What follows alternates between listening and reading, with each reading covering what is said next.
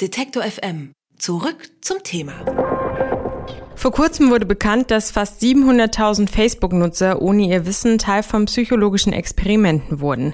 Startseiten wurden manipuliert, bestimmte News-Einträge von Freunden einfach nicht angezeigt. Und das Experiment führte zu einiger Aufregung und Empörung unter Facebook-Mitgliedern. Jetzt packt der Betreiber der Partnerbörse OkCupid aus.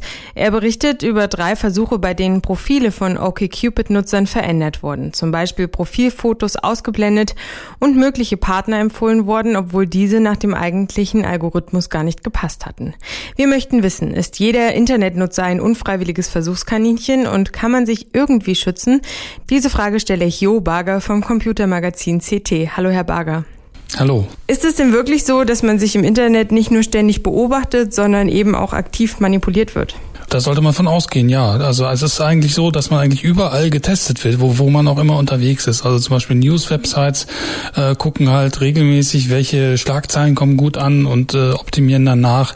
Ähm, Online-Händler gucken halt, äh, was, was wird gut verkauft, was verkauft sich gut, wie muss man die Seite anders aufbauen, dass die Leute vielleicht häufiger auf den Bestell-Button klicken. Eigentlich ist man ständig äh, in, in, in einer ja, Manipulationssituation.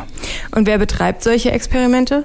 Naja, jeder, jeder, der was verkaufen will äh, auf seinen Websites. Letztlich ist es ja Facebook auch, äh, die ja im Grunde halt von der Werbeindustrie leben und die Wert darauf legen, dass sie halt über die Anzeigen bei Facebook halt auch möglichst viel verkaufen. Äh, für mich als Benutzer ist Facebook kostenlos und deshalb muss ich das halt wirklich so sehen, dass ich mit meinen Daten die Ware bin, die auf Facebook gehandelt wird. Man sollte überall auf irgendwelchen Plattformen, die für mehrere Leute zugänglich sind, sollte man eigentlich davon ausgehen und, und wo halt irgendwie Geld eine Rolle spielt, dass man in irgendeiner Form manipuliert wird.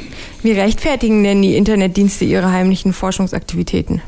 Die Forschungsaktivität äh, wurde halt als solche gerechtfertigt. Ne? Man wollte halt mal gucken, ähm, was die Benutzer so machen und ob die sich wirklich äh, manipulieren lassen.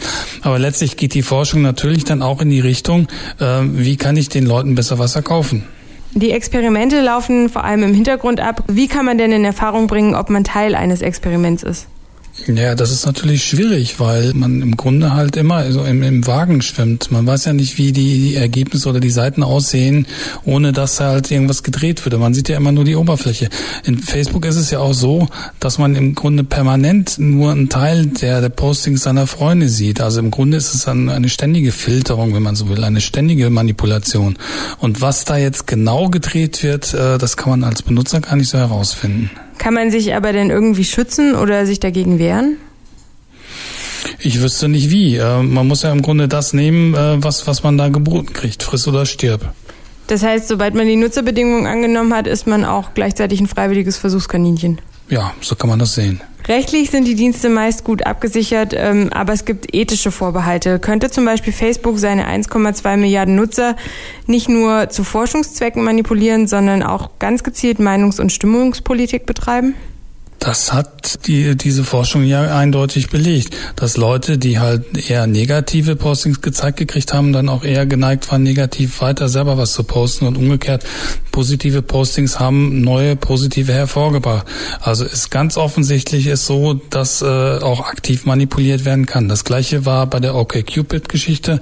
Äh, da ist eine Zeit lang halt äh, den Benutzern sind da keine Bilder gezeigt worden und schon waren sie aktiver bereit, mit dem Gegenüber halt äh, zu kommunizieren. Als dann die Bilder wieder eingeblendet worden sind, ähm, war es dann ganz schnell mit der Kommunikation auch wieder äh, gegessen.